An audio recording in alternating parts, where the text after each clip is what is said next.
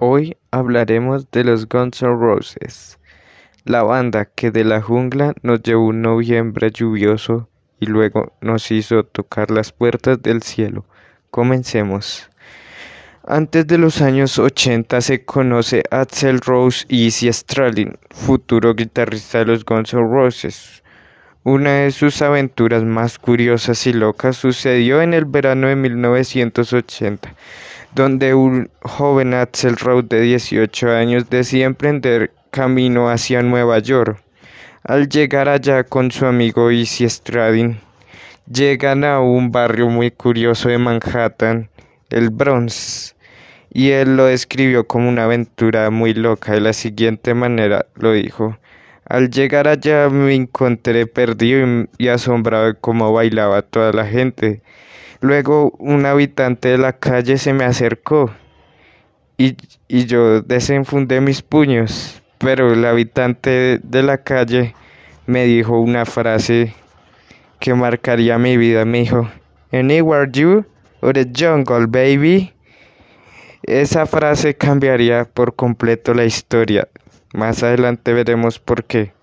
Luego Axel Rose e y Izzy Stradin emprendieron un camino hacia Las Vegas, donde crearon su primera banda The Roses y allí conocerían a la banda Guns donde estaba el icónico Slash.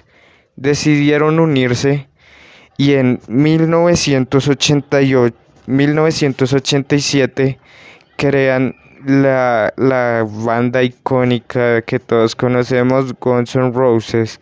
Luego salió el icónico álbum Apple for Destruction, el cual tenía grandes éxitos tales como Sweet Sharon Mine y Welcome to the Jungle. Este último, el más importante ya que de la historia antes mencionada aparece esta canción. Axel Rose cuenta que gracias a esa frase se, se inspiró a sacar esta canción Welcome to the Jungle. Luego, más tarde, en 1991, aparece el gran álbum Use Your Illusion, el 1 y el 2. Tenía grandes éxitos como November Rain o Dog Tree.